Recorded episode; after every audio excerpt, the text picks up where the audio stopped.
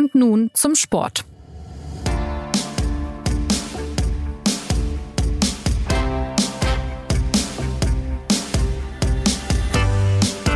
Herzlich willkommen zur neuen Folge des SZ Sport Podcasts. Heute mit dem zweiten Teil unseres Rückblicks auf das Sportjahr 2021. In Teil 1, den Sie selbstverständlich nach wie vor hören können, haben wir über die Olympischen Spiele, die Tennissaison und über den Umgang mit den Themen mentaler Gesundheit im Profisport und Aufarbeitung von Missbrauchsfällen gesprochen. Heute geht es um die bis auf die letzten Meter spektakuläre Formel-1-Saison mit einem hitzigen und spannenden Titelfight. Wir analysieren den Machtkampf und die Schieflage des Deutschen Fußballbundes und wir blicken auf die Fußballnationalmannschaft, wo mit dem Abschied von Joachim Löw eine Ära endete und womöglich eine neue unter Hansi Flick begonnen hat. Mein Name ist Anna Dreher und ich freue mich sehr, dass Sie mit dabei sind.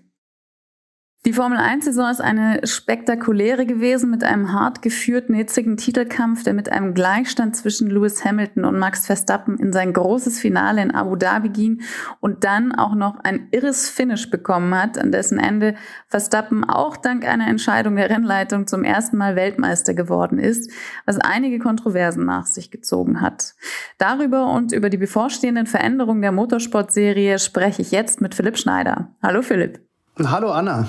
Ja, eigentlich kann man äh, jedem, der nichts oder wenig gesehen hat, nur empfehlen, sich diese Saison nochmal anzugucken oder überhaupt mal anzugucken. Es gab äh, natürlich auch ruhige Rennen, was äh, gut war für die Nerven aller Beteiligten, aber eben auch sehr viele Highlights und das bis zum Ende. Dem abschließenden Grand Prix widmen wir uns gleich. Möchtest du vielleicht als ähm, ja eine Art Hinführung darauf die Saison mal zusammenfassen, damit auch die Bedeutung, die dieses Jahr in der 71-jährigen Geschichte der Formel 1 nimmt, deutlich wird? Ja, gerne. Also ähm, vielleicht mal vorab. Also man wusste ja zu Beginn der Saison überhaupt nicht, ähm, was diese bieten würde, weil die ja auch so ein ganz komisches äh, Zwitterwesen ähm, war jetzt sozusagen als eine Art Übergangssaison, in der eigentlich im Prinzip im Kern die Autos des Vorjahres gefahren wurden, bevor halt im kommenden Jahr halt so eine völlig neues, ein völlig neues Reglement greift und die Autos völlig anders aussehen werden. Und insofern gab es, es gab allerdings doch kleine Änderungen und die haben letztlich dazu geführt, dass halt die Silberpfeile, also das Mercedes, die äh, ja jetzt in diesem Jahr zum achten Mal nacheinander die Konstrukteurs-WM gewonnen haben, dass sie zum ersten Mal sozusagen zu besiegen waren. Und was das zur Folge hatte, das haben wir halt wirklich erlebt in teils spektakulären äh, Rennen, vor allem aber in einem Zweikampf zwischen Lewis Hamilton von Mercedes und Max Verstappen äh, im Red Bull, ähm, in dem halt gleich mehrfach die Führung gewechselt hat im Laufe der Saison und ähm, ja, wo es halt wirklich tatsächlich zu keiner ähm, Phase der, der Saison irgendwie mal danach aussah, als würde es langweilig werden, sondern es war halt ziemlich schnell klar, dass diese beiden Autos halt gleich auf sein würden und auch diese Fahrer. Ähm, und überhaupt ähm, natürlich ein Duell zwischen einem 36-Jährigen und einem 24-Jährigen. Und dass halt Max Verstappen halt sozusagen in dieser Saison dann auch die Konstanz gefunden hat und auch die Ruhe und halt auch nicht diese Fehlerhäufigkeit ähm, hatte, die er, die ihn früher vielleicht mal ausgezeichnet hat. Das hat dann ja in Summe dazu geführt, dass es halt tatsächlich ähm, eine Saison war, an die man sich wahrscheinlich noch viele Jahrzehnte erinnern wird, weil spannender geht's nicht. Zu der Geschichte gehört ja auch, dass sich Max Verstappen und Red Bull erst seit dem 16. Dezember sicher sein können, dass sie auch wirklich Weltmeister geworden sind. Wie, wie kam es dazu? Was ist im letzten Grand Prix und unmittelbar danach passiert, dass äh, selbst noch eine Entscheidung am grünen Tisch möglich war? Ja, versuchen wir das mal möglichst ähm, wenig kompliziert zu schildern, was gar nicht so einfach ist, weil der Vorgang halt so dermaßen komplex ist. Aber Du hast es ja eingangs schon gesagt. Also wir hatten die Ausgangssituation, dass zum ersten Mal seit 40 Jahren und übrigens erst zum zweiten Mal in 71 Jahren Formel 1 Geschichte überhaupt zwei Piloten absolut punktgleich in das Finale gegangen sind, also Verstappen und Hamilton. Dazu hatten wir die Situation, dass Verstappen ein Rennen mehr gewonnen hatte als Hamilton, was im Prinzip hätte bedeuten können, dass wären beide Autos ausgefallen, sagen wir mal, ja, böse Geister würden jetzt sagen nach einem Crash, dann wäre Verstappen Weltmeister geworden. Ähm, über diesen Crash, weil er sozusagen wegen dieses einen Rennens halt die Punktgleichheit ähm, auf seine Seite hätte ziehen können. Ja. So, und dann haben wir ein Rennen erlebt, ähm, das eigentlich völlig einseitig geführt wurde von Lewis Hamilton. Also er war so dermaßen überlegen, er hat gleich den Start gewonnen, womit niemand eigentlich rechnen konnte, weil er von Position zwei ins Rennen gerollt ist und die schlechteren Reifen hatte. Und danach war eigentlich sein Sieg zu keiner Zeit gefährdet, bis sechs Runden vor Schluss, wie es halt manchmal so ist in der Formel 1, ein Crash geschah. Diesmal war es Nicolas Latifi. Und dieser Crash hat halt das Safety Car auf die Strecke ähm, gerufen. Und jetzt sah es dann trotzdem lange Zeit so aus, eigentlich bis zur letzten Runde, dass einfach das Safety Car vor Hamilton und Verstappen sozusagen durchs Ziel rollen würde. Und der ganze Streit ist dann entbrannt über die Frage, ob ein Verfahrensfehler beziehungsweise ein Reglementbruch stattgefunden hat bei der Art und Weise, wie der Rennleiter Michael Masi dieses Safety Car ähm, in der vorletzten und letzten Runde sozusagen behandelt hat. Man muss äh, ganz kurz einfügen, falls äh, Personen zuhören, die nicht so firm sind in der Formel 1. Safety Car bedeutet, die Geschwindigkeit ist gedrosselt und keiner darf überholen, sondern im Prinzip äh, ziehen die Formel 1 Wagen wie so eine Art äh, Karawane hinter dem Safety Car hinterher. Und da war Hamilton an der Spitze, dann folgten vier Autos, wenn ich richtig im Kopf habe, nee, oder fünf. fünf. Fünf sogar. Und dann Verstappen. Genau, und in dem Szenario, wenn dann das Safety Car bis zum Schluss ins Ziel gerollt wäre, wäre natürlich Hamilton vor Verstappen im Ziel gewesen. Genau, und um das jetzt wirklich nicht zu kompliziert zu machen, aber normalerweise sieht das Reglement vor, dass in so einer Safety-Car-Phase, die du gerade wunderbar beschrieben hast, dass halt alle Autos, die zuvor überrundet wurden, dass die die Möglichkeit bekommen, sich zurückzurunden. Das heißt, äh, die hätten dann am Safety Car vorbeifahren sollen, eine ganze Runde drehen und sich hinten wieder einsortieren. Jetzt hat Michael Masi, also der Rennleiter, hat dann plötzlich die Anweisung gegeben, nachdem es zuerst hieß, niemand darf sich zurückrunden, hat er plötzlich gesagt, okay, diese fünf Autos zwischen Hamilton und Verstappen, die sollen sich jetzt zurückrunden aber nicht die drei, die ansonsten noch übrig geblieben wären, die auch überrundet waren. Ja, und das hat es tatsächlich äh, noch nie gegeben eigentlich in der Formel 1. Das war also ein völliges, ein völliges Novum. Und dann stellt man sich die Frage, okay, warum hat denn der Michael Masi diese merkwürdige Anweisung gegeben? Und der Grund lag auch auf der Hand.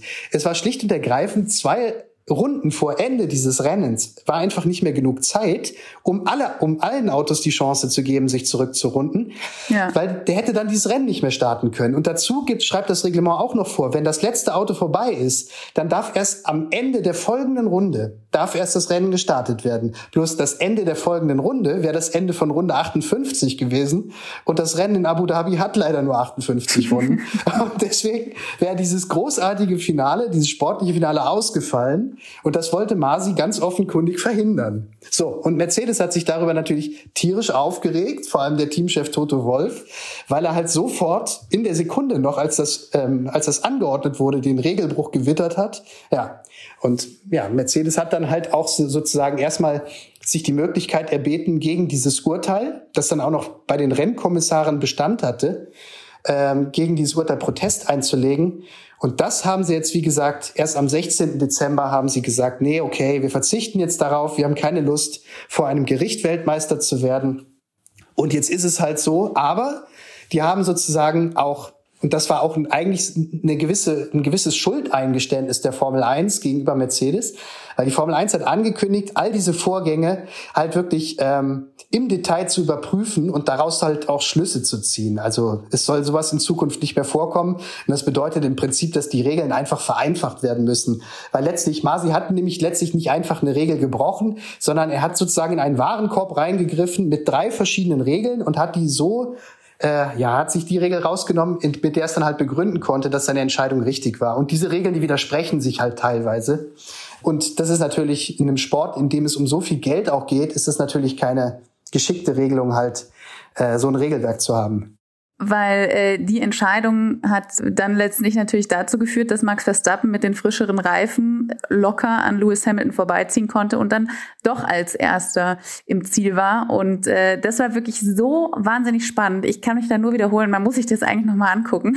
Es ist so irre gewesen. Exakt, und das, und das ja aber, obwohl dieses Duell zwischen Verstappen und Hamilton am Schluss in der letzten Runde eigentlich eines war, wie als würde jemand eine Pistole haben bei dem Duell und der andere hat nur ein Messer. Also so ungleich war waren halt die, die Waffen, die sie dann zur Verfügung hatten. Ja, aufgrund der unterschiedlichen Reifenfrische auch. Bleibt da jetzt, ich sag mal, ein Geschmäckle im Nachgang? Äh, grundsätzlich kann man ja sagen, Verstappen und äh, Red Bull sind schon verdiente Titelträger, aber es wird jetzt immer der WM-Titel bleiben, der aufgrund dieser Entscheidung so entschieden wurde. Ja, das fürchte ich halt auch. Nur zeigt halt auch die Geschichte der Formel 1, dass die Leute zwar nicht vergessen, aber sobald sich da so ein bisschen der Staub der Geschichte über so eine Saison legt, dann ähm, bekommt die natürlich einen ganz anderen Dreh. Also wenn man sich überlegt, dass Ayrton Senna äh, teilweise auch ja sich den WM-Pokal mit unfairen Mitteln erkämpft hat, indem er halt ähm, Alan Prost einfach von der Strecke gerammt hat. Das weiß man zwar heute und das wird man auch niemals vergessen, aber es nimmt halt diesem Rennfahrer nichts von seinem Glanz und man wird sich eines Tages auch irgendwie daran erinnern, dass vermutlich, vermutlich wird es ja nur der erste von vielen folgenden ähm, Weltmeisterpokalen von Max Verstappen gewesen sein in dieser Saison. Und ich glaube schon, wenn man halt mit ein bisschen Distanz darauf schauen wird, dann wird auch das in Vergessenheit geraten. Was es allerdings jetzt für eine, noch für Auswirkungen auf das Reglement der Formel 1 haben wird, das ist die spannendere Frage, weil das tatsächlich glaube ich, dass jetzt wirklich der Handlungsbedarf ähm, so offenkundig ist, dass tatsächlich die Formel 1 auch irgendetwas ändern wird. Lewis Hamilton ist durch diesen Vorfall offenbar so getroffen, dass er laut Toto Wolf zumindest in der Woche nach Abu Dhabi psychisch völlig am Ende sei und die Ereignisse nie verwinden werde, was ja schon eine sehr starke Aussage ist. Für mich ist es eigentlich kaum vorstellbar, dass er jetzt aufhört. Also er war so nah an diesem achten Titel dran, so nah an diesem alleinigen Rekord und Mercedes macht ja keine Anstalten nachzulassen, genauso wenig äh, wie er als Fahrer. Wie schätzt du das ein? Ist das für dich auch unvorstellbar oder war jetzt so, wie Toto Wolf das in der Pressekonferenz geschildert hat, ähm, mehr als nur eine Vermutung? Also da traue ich mir ehrlich gesagt überhaupt kein Urteil zu, weil ich äh, Lewis Hamilton jetzt auch über die Jahre so kennengelernt habe, dass der tatsächlich zu sehr tiefgründigen Entscheidungen in der Lage ist, die sich vielleicht auch dann dem Außenstehenden nicht sofort erschließen, also die Beweggründe hierfür. Also auf der einen Seite könnte man sagen, warum sollte er das tun? Warum sollte er jetzt seine Karriere beenden, ohne den Rekord von Michael Schumacher überflügelt zu haben und dann halt der alleinige Rekordweltmeister zu sein? Auf der anderen Seite weiß man bei Lewis Hamilton auch irgendwie, ich glaube, so wichtig ist ihm tatsächlich nicht. Also auch wenn es blöd klingt. Ähm, das mag sein, dass er jetzt irgendwie darauf hingefiebert hat und auf diese Saison und ähm, das, was er dazu verarbeiten hat, das ist tatsächlich eine ganze Menge. Also wenn man wenn man sich die ganze Saison anschaut, dann lässt sich wirklich nicht behaupten, dass Verstappen ein unverdienter Weltmeister wäre. Ganz im Gegenteil. Vermutlich hat das sogar in dieser Saison eher verdient als Hamilton. Aber so wie es jetzt zustande gekommen ist und dann dazu auch noch, dass er in diesem letzten Rennen fast über die gesamte Renndistanz, also bis auf die letzten drei Kilometer, eigentlich sich als sicherer Sieger gefühlt hat. Und dann wird ihm das so unter den Füßen weggezogen, von jetzt auf gleich mit einer Entscheidung, die er im Funk mitbekommt, weil Michael Masi das verkündet das ist, keine Ahnung, vielleicht ist das so ein Schlag gewesen, dass er halt sagt, ey Leute, ich habe jetzt wirklich keine Lust mehr. Ähm, mhm. Da ist irgendwie ein bisschen was in mir kaputt gegangen. Ähm, der Rest glaube an die Fairness in diesem Sport. Ähm, oder wie es Toto Wolf gesagt hat, dieses Urvertrauen eigentlich, dass gerade der Motorsport äh, so unbestechlich ist, weil eigentlich nur ja, eine Instanz über Sieg oder Niederlage bestimmt, nämlich die Stoppuhr. Also wer ist der Schnellste und was anderes gibt's nicht. Und dass dieses Grundvertrauen jetzt erschüttert ist. Bisweilen könnte ja auch der Eindruck bei manchen entstehen, dass Mercedes-Team sei ein schlechter Verlierer, aber es geht natürlich eben vor allem darum, dass sich gezeigt hat, wie biegsam dieses Regelwerk ist. Oder du hast ja vorhin gesagt, äh, man hatte so einen Einkaufswagen mit drei Paragraphen und dann war eben die Frage, äh, welche Paragraphen heben sich einander aus. Dann auch eben die Rolle von Rennleiter Michael Masi, in dessen Haut möchte man ja wirklich nicht gesteckt haben. Wie groß ist denn der Image-Schaden deiner Meinung nach, der jetzt entstanden ist nach einer Saison, die im Großen und Ganzen ja eigentlich beste Werbung für die Formel 1 war. Das war ja wirklich ein Riesenspektakel und jetzt dann dieses Ende.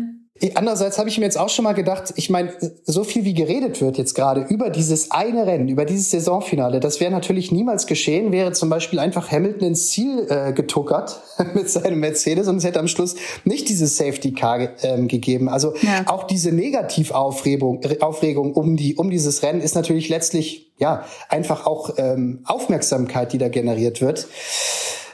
Man, also ich bin da unschlüssig, wie sich das auswirkt langfristig. Also äh, wie ich eben schon meinte, dass, dass wenn sich die Formel 1 jetzt ein, ein schlankeres Regelwerk gibt ähm, dann, und daraus lernt und mhm. Lewis Hamilton jetzt eben nicht verschwindet, sondern in ein paar Wochen wieder auftaucht und spricht und sagt, alles fein aus meiner Sicht. Ähm, ich freue mich jetzt auf die nächste Saison und auf das nächste epische Duell mit Max Verstappen. Dann kann man, glaube ich, das alles schon sehr schnell vergessen. Sollte jetzt Lewis Hamilton wirklich deshalb aufhören, was ich nicht ich glaube. Aber was nicht ausgeschlossen ist, ähm, dann ist der Schaden natürlich, dann ist er natürlich drastisch, äh, der entstanden ist, nur wegen eines Rennens, beziehungsweise nur wegen, muss man ja sagen, wegen der Entscheidung in den letzten zwei Runden eines Rennens.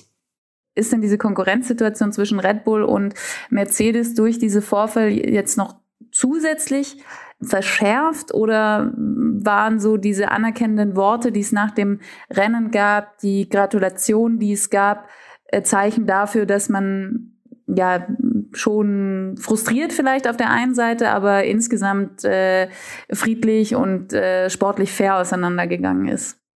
Ja, es ist ja eigentlich ganz lustig. Also Mercedes und Red Bull haben sich ja eigentlich die ganze Saison lang irgendwie gedroht und ähm, ja mit Klagen ähm, ähm gegeneinander gedroht, irgendwie wegen technischer Dinge. Und es wurde auch ansonsten am Rande der Rennen, wurde halt mit Beleidigungen auch nicht gespart, gerade zwischen den Teamchefs Herr Toto Wolf und Christian Horner.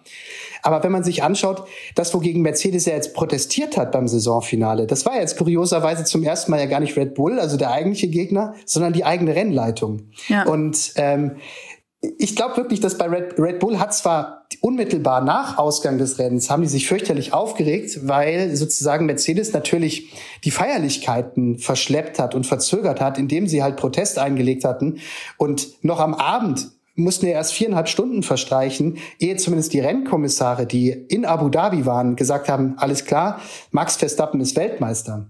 Ähm, darauf war Red Bull so ein bisschen sauer. Aber wofür die, glaube ich, wirklich Verständnis haben, ist, dass sozusagen diese Entscheidung der Rennleitung, dass man da zumindest drüber nachdenkt und hinterfragt, ob das so mhm. richtig war. Ich würde sogar noch weitergehen. Ich glaube, wenn Michael Masi, und das zeigt auch das äh, Paradoxe an der Situation und weshalb man nicht in Michael Masis Haut hätte stecken wollen. Hätte der genau umgekehrt entschieden und hätte er gesagt, okay, ich fahre jetzt halt einfach im, mit einer Schleichfahrt-Polonaise und Hamilton im, im Heck hinterm Safety Car fahre ich jetzt über die Ziellinie. Dann bin ich mir relativ sicher, dass Red Bull genauso dagegen auch protestiert hätte und gesagt hätte, Leute, dieses Rennen hätte nochmal freigegeben werden müssen. Inso, insofern, ähm, bei all dem Gezank und auch was du angesprochen hast, Verstappen hat ja jetzt auch sogar Verständnis dafür geäußert auf der Saisonabschlussgala, dass Hamilton nicht erschienen ist. Also mhm. er hat mhm. ihn jetzt nicht dafür kritisiert, sondern er hat gesagt, ich finde es schade, aber ich habe Verständnis dafür. Also ich glaube, diese Fehde zwischen den beiden Rennteams, ähm, die ist jetzt erstmal eine Stufe runtergedimmt. Und eben weil der Konflikt auf einer ganz anderen Ebene zwischen Mercedes und der Rennleitung und dem Reglement sozusagen stattgefunden hat. Ja. Was muss sich denn jetzt verändern? Du hast vorhin schon angesprochen, ähm, das Reglement muss verschlankt werden. Ähm, aber was würde das denn bedeuten? Letztlich war es ein Paragraph, der gesagt hat, das Safety Car darf erst von der Strecke am Ende der folgenden Runde, nachdem sich das letzte Auto zurückgerundet hat. Und dann gibt es einen zweiten Paragraphen. In dem Moment, wo das Safety Car meldet, ähm, dass es die Strecke verlässt, kann es am Ende dieser Runde von der Strecke fahren. Da fragt man sich ja einfach als Nicht-Jurist oder meinetwegen sogar auch als Jurist, was soll das? Warum diese zwei Dinge? Und dann hat sich Michael Masi noch darauf berufen, dass er als Rennleitung sowieso ein, ein Recht hat, äh, ja, eine Art Overruling. Also er kann halt einfach letztlich, er ist Herr des Verfahrens und hat das letzte Wort, was das Safety Car angeht. Das sind all solche Sachen, da ist natürlich der Willkür, ähm, sind Tür und Tor geöffnet. Also wenn man das mit dem Fußball vergleicht, da bekommst du sozusagen einen Elfmeter zugesprochen, wenn der Gegner entweder einen Ball mit der Hand spielt im eigenen Strafraum oder wenn er halt einen Foul begeht im eigenen Strafraum. So. Und wenn der Schiedsrichter dann Elfmeter verhängt, obwohl nichts von diesen beiden, also obwohl weder das eine noch das andere eingetreten ist, dann hat er halt einen Fehler gemacht. In der Formel 1 ist das anders. Da kannst du dich halt einfach Stand jetzt rausreden und sagen, wir machen das jetzt einfach mal so. So wie als könnte der Schiedsrichter sagen, so, ich gebe jetzt einfach mal einen Elfmeter. Und dann kriegen alle jetzt hier das wohlverdiente Elfmeterschießen im WM-Finale, auf das sich alle gefreut haben. Ist doch super. Ist doch ein Riesenspektakel. Und ja, ich will jetzt gar nicht das Reglement des Fußballs irgendwie loben, da gibt's genug Fehlentscheidungen. Aber diese Tatsachenentscheidung, ähm, ja, also man muss da halt einfach eine Lösung finden, dass es halt, dass sich nicht so viel widersprochen wird in Zukunft. Apropos Regeländerungen, 2022 greifen ja ohnehin welche. Was sind da die herausstechenden Aspekte, die sich bemerkbar machen werden und äh, wie wird sich die Formel 1 dadurch verändern? Ja, da ist ja jetzt die große Hoffnung, also es ist die größte Reform wirklich, ähm, die die Formel 1, ähm, was die, was die, was Design der Autos angeht, jemals hatte. Also die werden kaum wiederzuerkennen sein.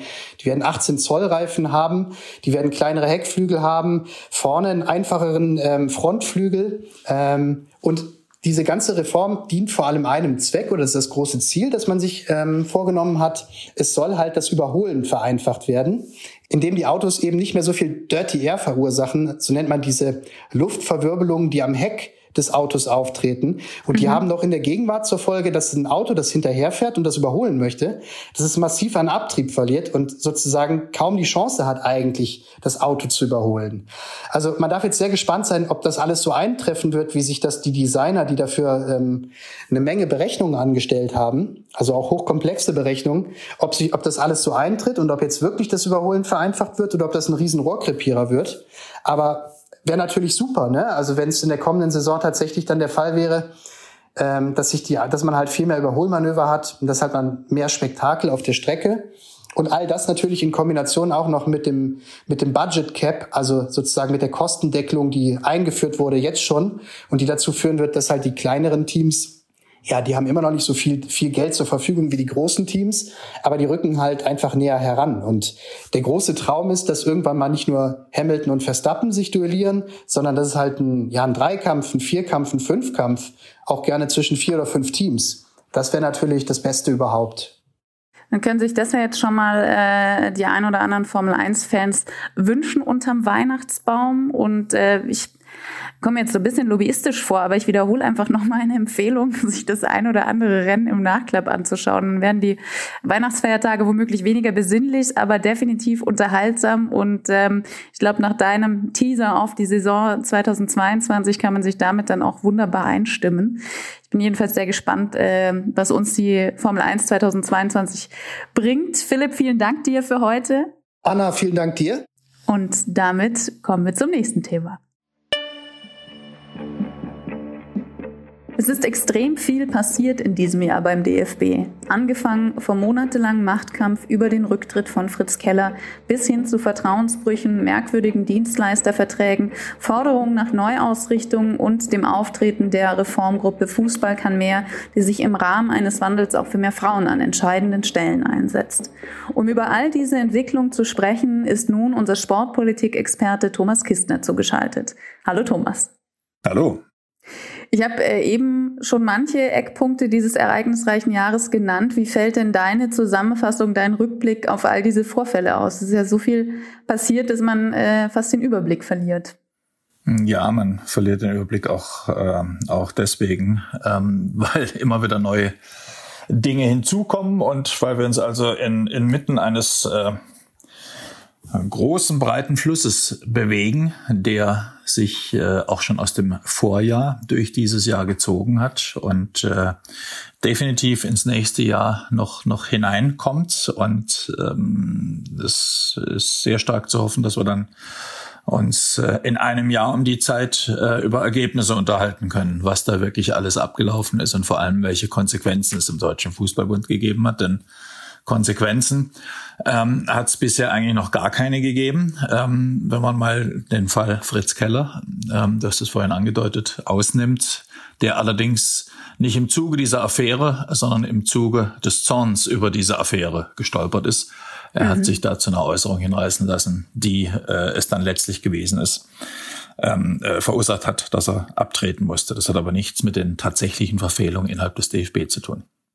Wir können ja jetzt leider aus Zeitgründen nicht auf alle Vorfälle detailliert eingehen, aber welche stechen denn für dich besonders heraus? Also ich empfehle jetzt an der Stelle schon mal grundsätzlich die Lektüre diverser Artikel, die du und äh, Johannes Aubüller unter anderem geschrieben habt, um dann vielleicht an mancher Stelle zu wissen, worüber exakt wir sprechen. Aber wir versuchen es natürlich so ausschlussreich wie möglich zu machen. Aber was sticht da für dich besonders hervor?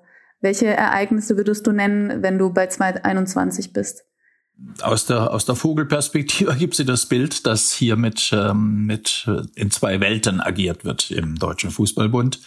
Dass also die Spitze um den ja, man kann fast schon sagen, alleinigen Machthaber, de facto natürlich nicht EU, aber de facto ähm, Rainer Koch, der jetzt auch wieder bereits zum dritten Mal Interimspräsident des DFB ist, ähm, sehr zum Ärger von äh, vier Präsidenten, die er in dieser Rolle äh, schon überlebt hat und die ihm alle in unterschiedlicher Weise Verfehlungen ankreiden, ähm, zu großen Teilen auch äh, eine Mitschuld an ihrem jeweiligen Abgang.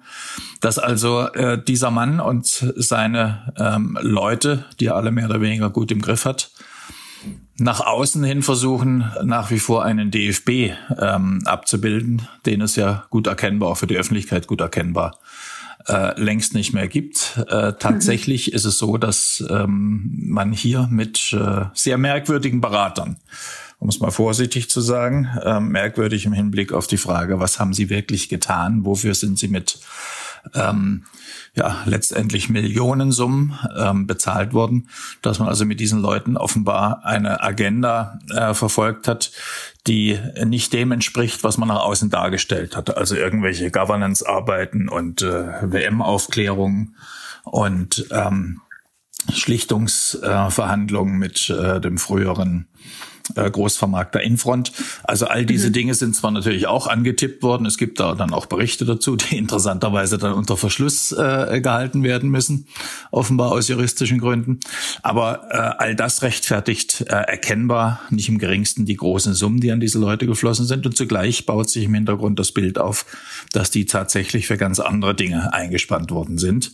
Und zwar für äh, sportpolitische Aktivitäten, zumindest in einem Falle das ist der Berater Kurt Diekmann, ähm, ist es ja offenkundig, dass der Mann äh, auf verschiedenen Seiten gespielt hat, also beispielsweise sehr aktiv ähm, in die Ablösung des ähm, früheren Präsidenten und Kellervorgängers ähm, Reinhard Grindel verwickelt war. Das zeigen zumindest Mails, die er in mhm. aller Klarheit geschickt hat. Also äh, die Frage ist, was ist im DFB äh, unter der Ägide Rainer Koch wirklich getrieben worden?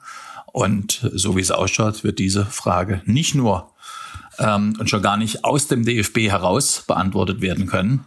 Die Öffentlichkeit schaut gespannt drauf und vielleicht wird das auch mal ein Fall für die Behörden werden. Welches Bild gibt der DFB denn da insgesamt gerade ab? Also chaotisch. Man, man sieht ja ähm, die ständigen Verteidigungsgefechte, äh, die da stattfinden. Ähm, die Leute werden eigentlich regelmäßig äh, bei mal vorsichtig formuliert, Falschinformationen ertappt. Wir haben kürzlich ähm, beispielsweise ähm, mal untersucht, was Rainer Koch im Mai vor einem Millionenpublikum ZDF-Sportschule geäußert hatte. Da hat er die Dienste der Berater als äh, hochwerthaltig gelobt äh, im Kontext äh, mit der äh, Trennung vom Langzeitvermarkter Infront. Er hatte da gesagt, die Leute haben zwar 1,7 Millionen für ihre Beratungsleistungen kassiert, hätten aber mehr als das Zehnfache reingespielt. Dann liegen wir also bei 17 bis 18 Millionen. Und jetzt kann man die ähm, Bilanzen ja anschauen und es ist klar erkennbar, dass es hier maximal ein Break-Even gegeben hat. Mit äh, viel guten Willen lässt sich der eigentlich mhm. äh, auch nur rauslesen, wenn überhaupt. Aber die 17 Millionen oder 18 Millionen, ähm, die er da ausgelobt hatte im Fernsehen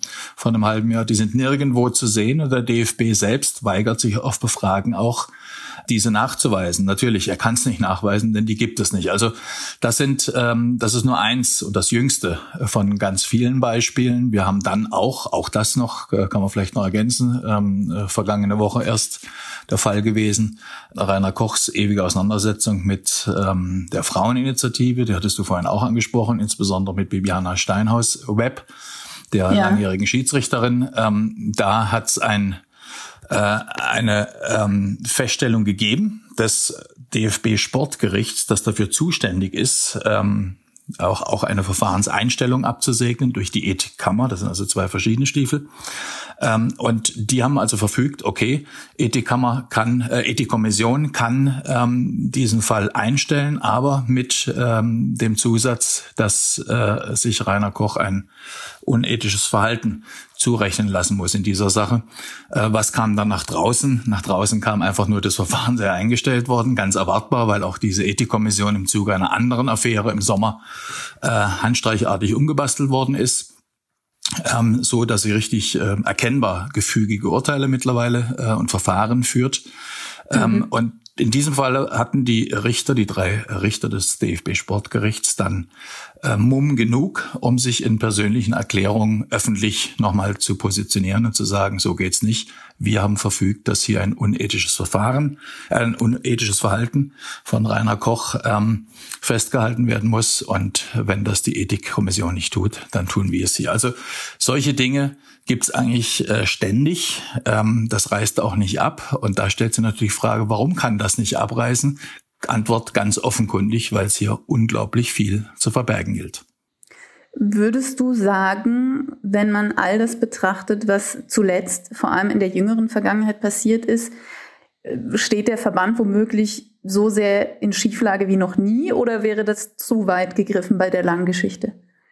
Also definitiv. Ähm, steht also, ähm, wenn man es jetzt vielleicht mal mit den letzten 50 Jahren äh, vergleicht oder über die letzten äh, 50 Jahre versucht ähm, zu ziehen, äh, dann ist er eigentlich in einer Schieflage wie noch nie, definitiv. Ähm, Schieflagen, die es früher äh, immer mal gegeben hat, äh, auch beispielsweise ähm, in äh, Mitte der Nullerjahre, als es dann Umstände halber zur Bildung einer Doppelspitze auf dem Präsidentenstuhl kam. Gerhard Meyer-Vorfelder war der Präsident, an dem sich sehr viel Kritik entzündet hatte und Theo Zwanziger wurde dann als Zweitpräsident hinzugenommen. Also selbst da waren es dann eben Dinge, die dann doch sehr im, im sportfachlichen Bereich verankert waren, teilweise auch im mhm. persönlichen Bereich. Was wir hier haben, ist äh, eine Sache, die nach, nach unserer Einschätzung ganz einfach nach Aktenlage durchaus auch mal die Behörden animieren könnten, äh, da drauf zu schauen. Und äh, man weiß es nicht, vielleicht passiert das ja auch mal. Was müsste sich denn dringend ändern? Also ganz klar, da ähm, verstehe ich sowohl die Fraueninitiative als auch den äh, einen der beiden Kandidaten, die bereits im Ring stehen um die Präsidentschaft, denn am 11. März wird er wieder gewählt, Peter Peters.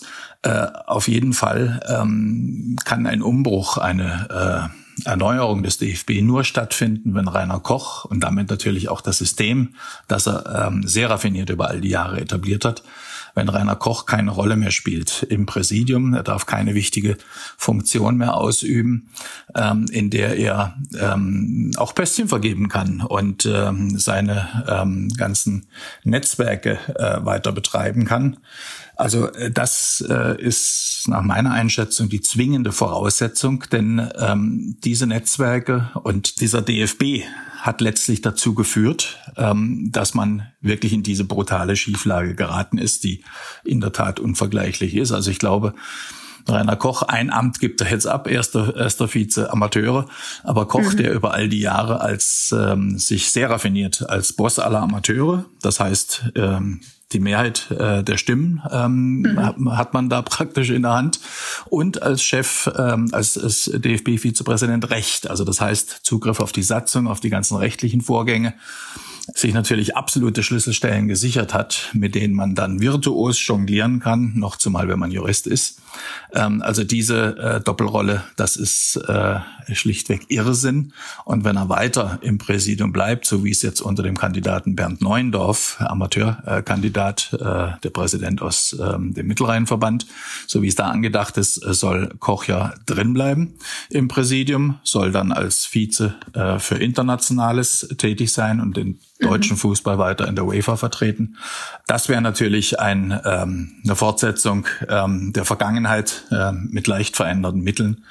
Das äh, sollte auf keinen Fall passieren. Dann kann man definitiv äh, nicht von einem von einer Erneuerung, von einem Aufbruch reden beim DFB.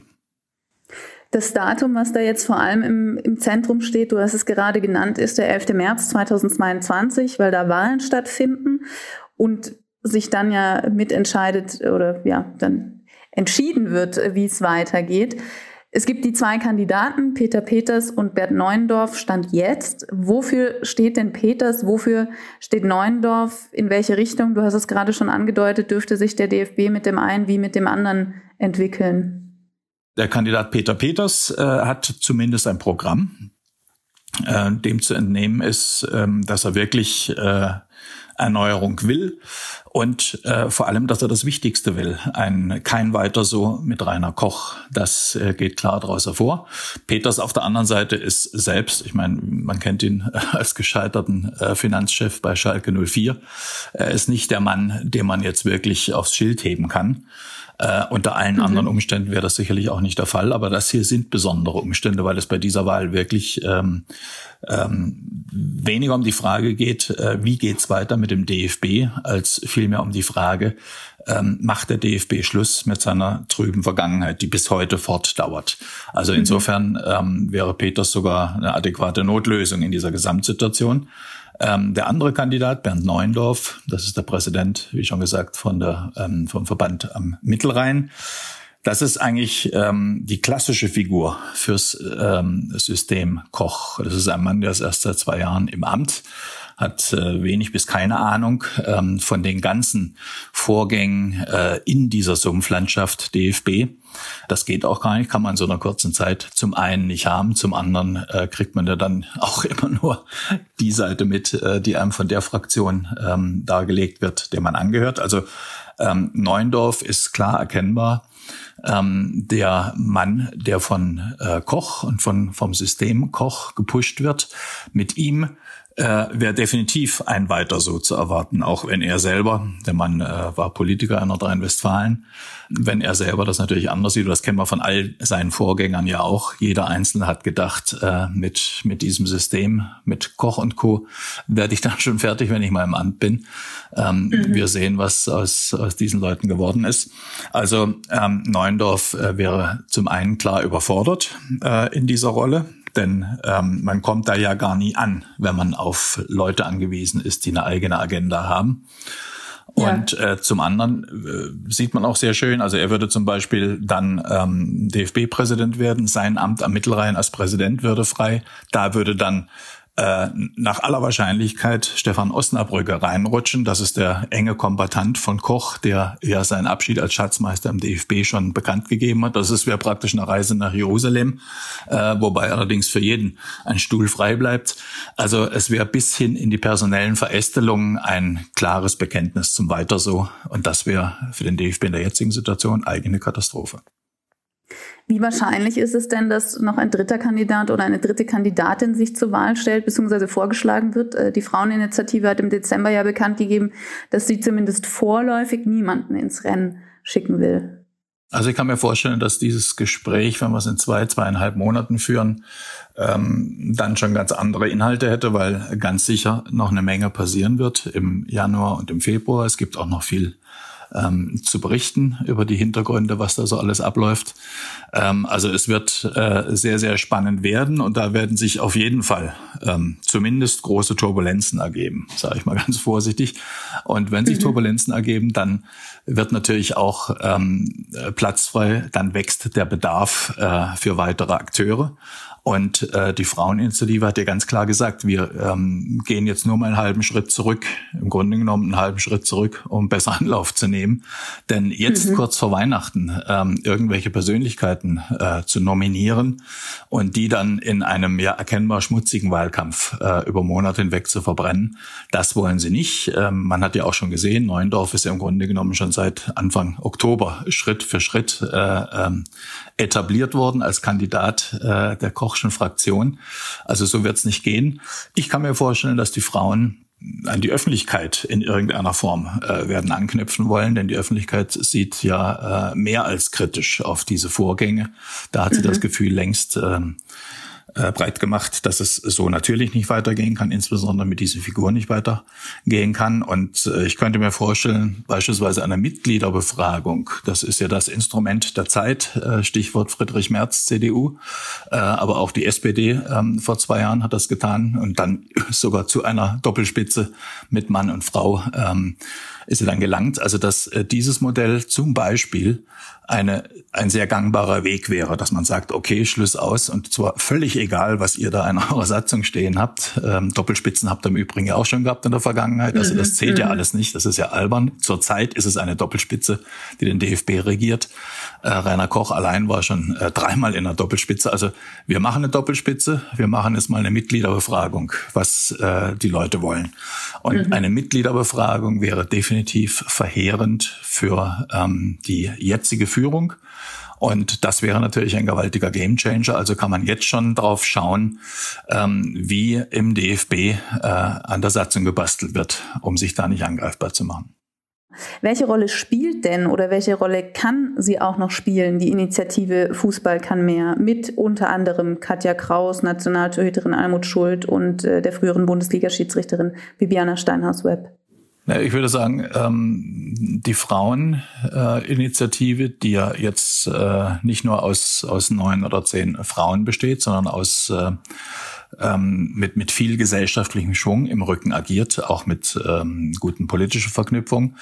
Ähm, die Fraueninitiative stellt zum einen das Gesicht äh, der modernen Zeit, in der sich die, alten Sportskameraden im DFB tatsächlich nicht bewegen, äh, dar und ähm, sie stellen die Stimme der Vernunft dar. Das ähm, ist ja in den Forderungen ganz klar herauszuhören. Das sind ja alles vernünftige Dinge. Vorneweg ähm, mit der Feststellung, Katja Kraus hat das gerade kürzlich bei uns gesagt, ähm, 100 äh, Prozent äh, der Fußballinteressierten wollen Erneuerung. 17 ähm, Männer äh, wollen das nicht. Das ist bezogen auf das Gros der Landesverbandspräsidenten, mhm. Ähm, die nach wie vor eng hinter Rainer Koch stehen und versuchen, ihre Interessen durchzudrücken. Wäre dann aber ein eigenes Thema auch, was eigentlich genau ihre Interessen heißt.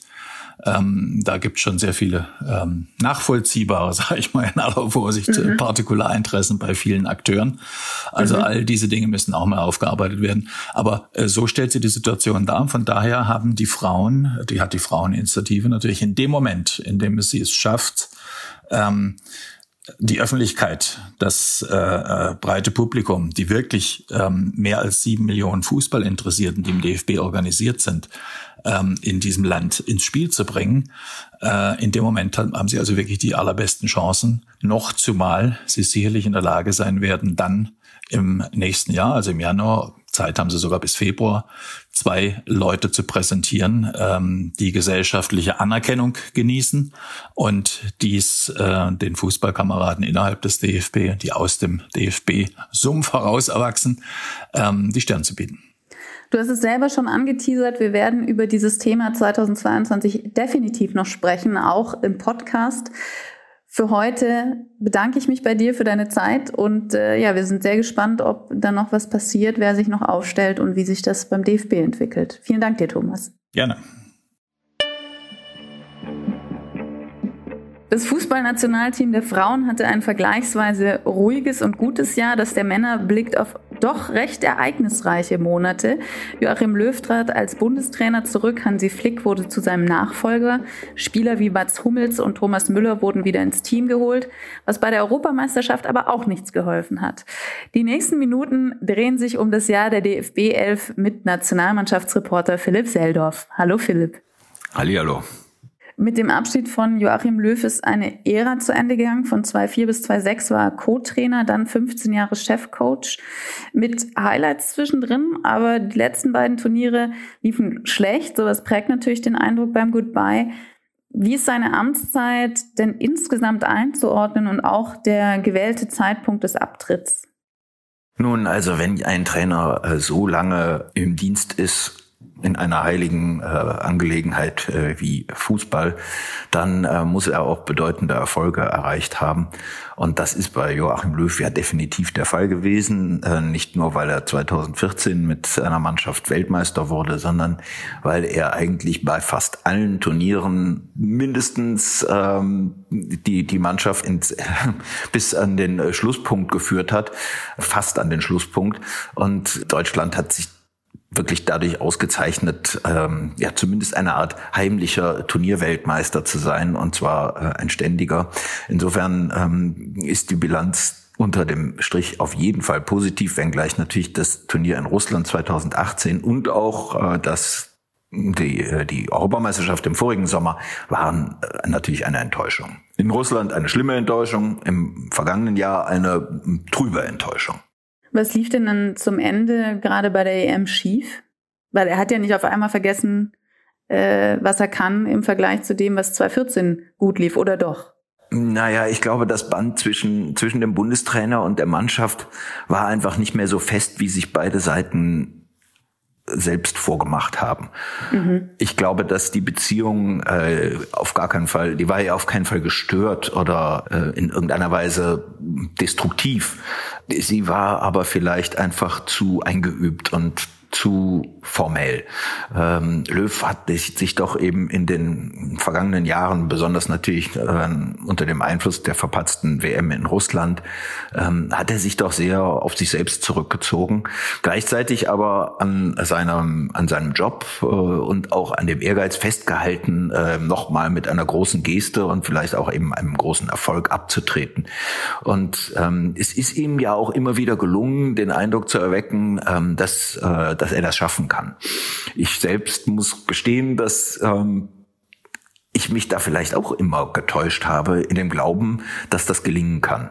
Als er im Frühling, ich glaube es war im Februar, äh, erklärt hat, dass die Europameisterschaft sein letzter Auftritt sein wird mit der Nationalmannschaft, dachte ich, dass das äh, nochmal ein richtiger Coup wäre. Weil ja, so, ein, so eine Erklärung ähm, bewegt nochmal was und ähm, klärte auch diese doch irgendwie ähm, diffuse Situation um, um seinen Verbleib. Er hatte ja immer noch einen Vertrag bis einschließlich Weltmeisterschaft 22.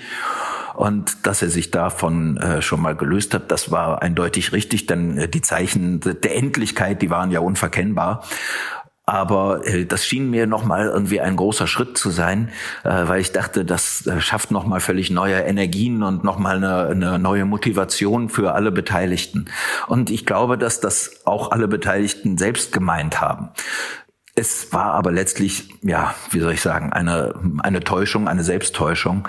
Äh, denn Löw hatte einfach nicht mehr die Dynamik und nicht mehr den Zugriff, um, um diese Mannschaft die beileibe nicht äh, schlecht besetzt war, äh, nochmal richtig in, äh, in Schwung zu bringen, um es jetzt mal platt zu sagen. Es war ja jetzt auch nicht so, dass diese Europameisterschaft eine Katastrophe gewesen wäre. Ja, wenn man äh, auf jedes Spiel einzeln guckt, dann ähm, waren die Unterschiede ähm, zwar extrem ausgeprägt, aber es war immer erkennbar, dass die Mannschaft also 100 Prozent auf der wettbewerbsfähigen Höhe war. Insofern ähm, ja. war es jetzt eben keine Katastrophe, aber es war halt so, wie es dann endete mit der Niederlage in England bei einer wirklich nicht besonders äh, überzeugenden englischen Mannschaft als Gastgeber im vollen Wembley-Stadion. Ja, so war es dann halt wirklich eine Enttäuschung und es war auch mm, fast banal, wie es zu Ende ging. Und das war, äh, war natürlich die eigentliche ja, Enttäuschung eben. Wenn du jetzt von Schwung sprichst, da hat man ja das Gefühl, dass sein Nachfolger äh, das bestens macht, was natürlich zum Start auch immer gute Voraussetzungen sind, wenn man den neuen Job schon mal mit Elan beginnt und das auch ausstrahlt. Aber ähm, von der Konstellation her war es jetzt eigentlich auch äh, unabhängig vom Schwung ideal für den DFB. Also äh, jemand, den man schon kennt in Hansi Flick und dann auch ein Trainer, der gerade mit äh, sechs Titeln auf einem Schlag, die er mit dem FC Bayern gewonnen hat, kommt. Da hätte es gar nicht besser laufen können, oder? Ja, klar. Die Voraussetzungen waren super gut. Äh, beide Seiten wollten äh, zueinander finden und das ist ihnen dann auch gelungen. Es gibt ja noch, äh, gibt ja da durchaus eine Vorgeschichte, äh, die ja von beiden Seiten auch so mit Diskretion behandelt wird. Ähm, Aber du packst jetzt aus.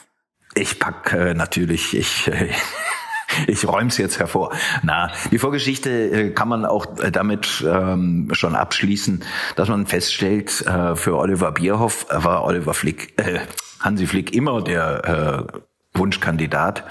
Und für Hansi Flick war die Nationalmannschaft ebenfalls immer der Wunschkandidat, obwohl er ja andere Möglichkeiten gehabt hätte. Es war ja, ähm, als, als sich abzeichnete, dass er nicht länger beim FC Bayern bleiben will, äh, das ist, warum, das lassen wir jetzt hier mal dahingestellt sein, äh, da ähm, hat sich ja der ganze Markt bei ihm gemeldet und er hätte ja sehr gut auch äh, bei einem europäischen Großclub landen können, äh, wenn er das gewollt hätte. Aber für ihn war die Nationalmannschaft immer eigentlich so das Ziel. Und ich finde, dass äh, macht sich auch ähm, in allem bemerkbar, was er seit, seit der Übernahme seiner, seiner Tätigkeit dann auch äh, gemacht hat. Man merkt einfach, wie, wie, wie motiviert er ist, äh, diesen Job irgendwie äh, bestens äh, auszufüllen und ihn auch mit Freude auszufüllen. Er ähm, ja, hat, hat eine ganze Menge Ideen, mehr Ideen teilweise als in den Alltag passen und auch ähm, als sich überhaupt verwirklichen lassen. Aber das ist ja ähm, so dieser ähm, dieser innere Antrieb, den er äh, den er mitbringt, der ähm, ist ungeheuer wohltuend und hilfreich gerade. Das gerade nach der, wie man dann Loch irgendwie rückblickend feststellt, ähm, doch etwas schwermütigen und äh, langatmigen Schlusszeit mit mit Yogi Löw. Was traust du ihm denn zu? Was ist in dieser Kombination Hansi Flick beim DFB möglich? In der Kombination ist schlechthin alles möglich. Äh, die deutsche Mannschaft kann nächstes Jahr äh, kurz vor Weihnachten als Weltmeister nach Hause kommen. Äh, es kann aber auch durchaus sein, dass das ganz und gar nicht gelingt und sie schon, weiß ich nicht, nach dem Achtelfinale nach Hause fahren muss. Das ist jetzt zwar eine sehr ähm, triviale Erwiderung, aber es ist halt der Stand der Dinge. Die Mannschaft ist ähm, hervorragend besetzt. Die hat ein erstklassiger Spieler äh, auf allen Positionen, aber auch nicht aller erstklassige Spieler auf allen Positionen. Also ähm, es gibt auch Schwachstellen. Und äh, Darüber hinaus gibt es auch einfach eine sehr starke Konkurrenz. Insofern ähm, ist es unmöglich, irgendwas vorherzusagen. Ähm, aber ja, die kann sich mit jedem messen. Das, davon bin ich fest überzeugt.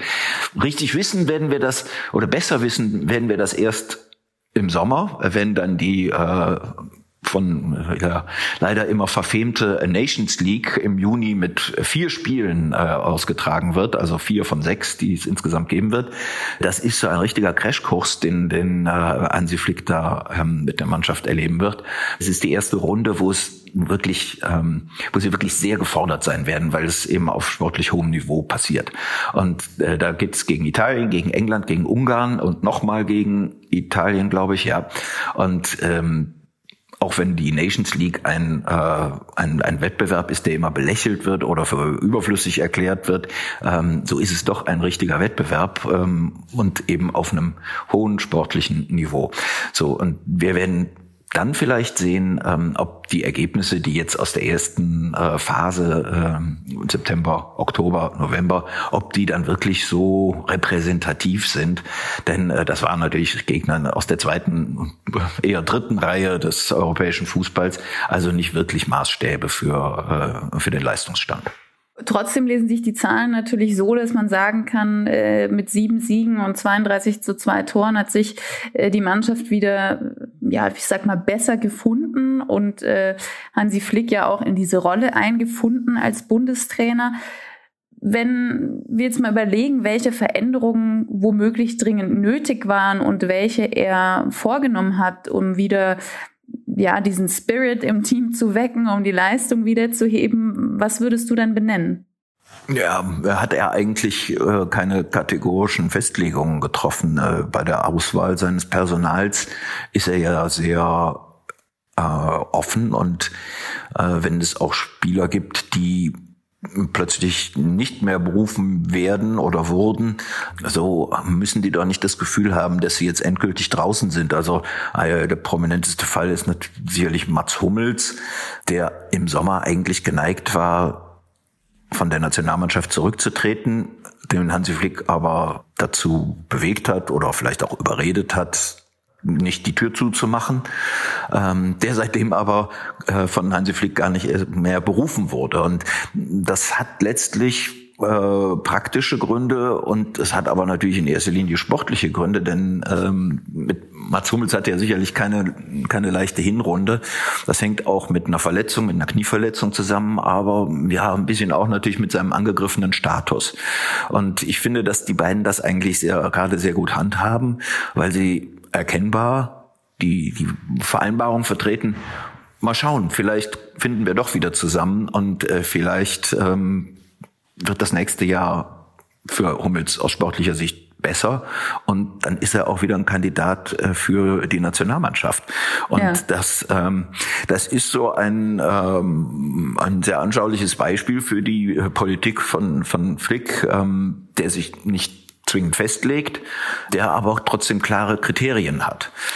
Was, was Flick sicherlich völlig unabhängig jetzt auch von den Gegnern, äh, die mit denen er da zu tun hatte, mit Armenien und Liechtenstein etc., sehr, sehr gut gemacht hat, dass er auf so viele Leute zugegangen ist und dass mhm. er sich um alle auch erkennbar bemüht.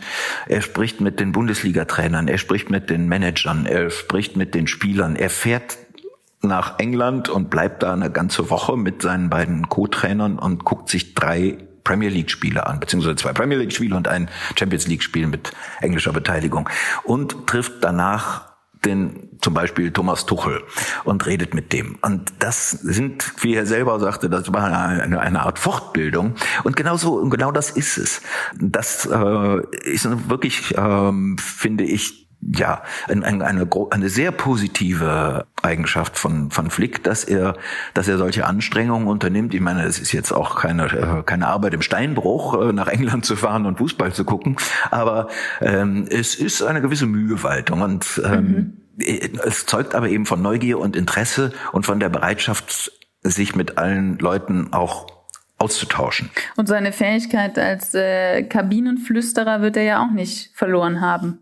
Die hat er mit Sicherheit auch nicht verloren. Er ist ja auch jetzt kein Mann, der akademische Vorträge hält. Das ähm, hätte man auch vor dieser Dokumentation, die es da über die ähm, über den FC Bayern jetzt zu sehen gibt, äh, nicht vermutet. Und äh, das fand man dann darin auch bestätigt. Das ist aber überhaupt nicht schlimm, weil ähm, Spieler brauchen im Allgemeinen, bevor es aufs Feld geht, keinen äh, Vortrag auf wissenschaftlichem Niveau. Ich glaube, dass er einen sehr gute und sehr praktische Ansprache ähm, hat. Äh, bisher gibt es keinen Anlass daran zu zweifeln. Äh, was ihn wirklich, um das nochmal zu wiederholen, ähm, was, was er aber wirklich gut macht, dass er eben auch mit Leuten redet, mit mit denen zu reden Löw nie auf die Idee gekommen wäre. Also, dass er dann zum Beispiel den Trainer von Arminia Bielefeld anruft, der nun wirklich eben äh, gerade keinen Nationalspieler im Angebot hat, aber er interessiert sich für dessen Arbeit und dessen mhm. Sichtweise. Und das wird natürlich ähm, mit Erstaunen äh, aufgenommen, aber eben auch mit ja großer mhm. Freude, weil ähm, weil da eben eine gemeinsame Basis hergestellt wird. Und das ist sehr wichtig. Äh, die Kommunikation ist, äh, ist wirklich ein, ein großer Pluspunkt in, in äh, Flicks Repertoire. Blicken wir vom Trainer aufs Team. Wo steht die Mannschaft denn gerade? Wir hatten jetzt schon über Mats Hummels gesprochen ähm, und viele junge neue Spieler, denen die Tür offen stehen. Flick hat ja auch selber schon gesagt, die Türe steht auch für weitere jüngere Spieler offen. Wo, wo würdest du das Team einordnen gerade und wie kann sich noch verändern? Ja, es ist natürlich nicht ganz einfach, das konkret einzuschätzen. Er selbst spricht von einem Kreis von 30 bis 35 Spielern, äh, die er so als Kader für die für die Weltmeisterschaft im Auge hat.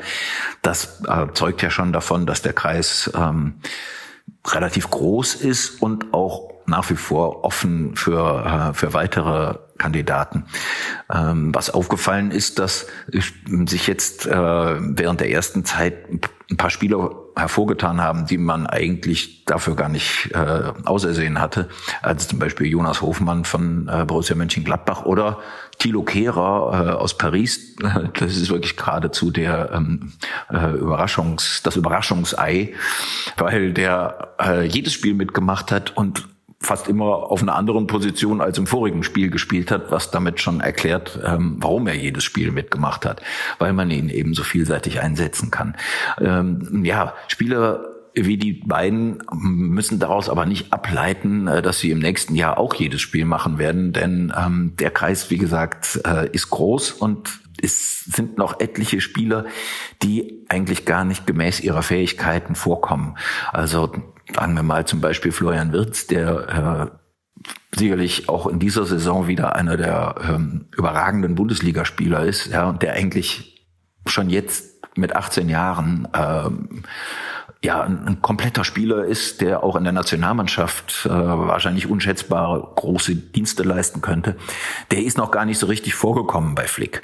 Ist auch schwer, den auch noch unterzubringen, denn äh, gerade in der ähm, offensiven Abteilung oder halboffensiven Abteilung äh, gibt es eine riesige Auswahl. Was Flick nach wie vor fehlt, ist ein richtiger Mittelstürmer, aber auch der wächst vielleicht heran in Lukas Metscher da in äh, Wolfsburg. Ähm, was ihm weiterhin fehlt, ist ja, eine Idealbesetzung auf der rechten und linken Abwehrseite, aber da hat er halt sich mit Hofmann und auch mit David Raum neue Möglichkeiten geschaffen, auch mit Kehrer natürlich, der links wie rechts gespielt hat. Ähm, die Dinge sind im Gang. Und wenn er sagt, er hat noch weitere Spieler im Blick, ja, dann muss er das vielleicht auch sagen, um äh, den Wettbewerbsgedanken zu äh, fördern. Ich glaube, so viele entscheidende ähm, Asse wird er jetzt nicht mehr aus seinem Ärmel ziehen können. Die äh, gibt die Liga nicht her und die, ja, die sind jetzt auf, auf äh, kurze Sicht nicht erkennbar. Ähm, der Kreis ist aber so schon groß genug. Was war denn dein prägender Moment oder deine prägende Erinnerung an dieses Jahr der DFBF? Du bist ja sehr intensiv dabei. Was bleibt für dich hängen von 2021? Das war der Abschied von Löw beim letzten Länderspiel in Wolfsburg oder vorletzten Länderspiel ähm, gegen Liechtenstein. Mhm. Äh, da wurde immer schon, also da hat er ja seine sozusagen seine Abschiedsurkunde erhalten, die Blumen und äh, ja, wie diese Zeremonie ausgesehen hat, ähm, das war schon sehr traurig und äh, und jammervoll. Also ähm, da fehlte jeg jegliche Grandezza und jeglicher äh, jegliche Begeisterung und Spontanität und das hat auch so ein bisschen wiedergegeben, wie, wie, wie die Zustände zurzeit beim DFB sind. Ähm, Oliver Bierhoff hat mal gesagt, ja, was anderes als ein Blumenstrauß sei aus Compliance-Gründen gar nicht drin gewesen, hätte man ihm gesagt. Ja, da muss ich sagen, auf den Blumenstrauß kommt es natürlich nicht an. Dann kann man immer noch eine, Kap eine Kapelle auffahren lassen. Ich glaube, ums Materielle geht's nun wirklich nicht, äh, sondern es geht um die Geste und äh, die war halt wirklich äh, ja, trübselig und äh, traurig. Ähm, auch wenn äh, das jetzt sicherlich nicht das wichtigste Ereignis des Jahres war, es hat doch irgendwie Bände gesprochen über den Zustand des DFB. Trübselig und traurig wollen wir natürlich nicht aus diesem Jahr gehen, aber ähm, ich, ich gucke mal, ob ich noch eine Kapelle organisieren kann zum Ende des Jahres. ja, und wenn wir selber äh, Trompete spielen. Ja. Vielen Dank dir, Philipp, Gerne. für deine Zeit, um rückzublicken auf 2021. Damit endet unser Jahresrückblick. Vielen Dank an Sie fürs Zuhören heute und überhaupt. Wenn Sie Anregungen oder Fragen haben, schreiben Sie uns an podcast.sz.de. Kommen Sie gut und vor allem gesund ins neue Jahr 2022. Hören wir uns wieder. Bis dahin.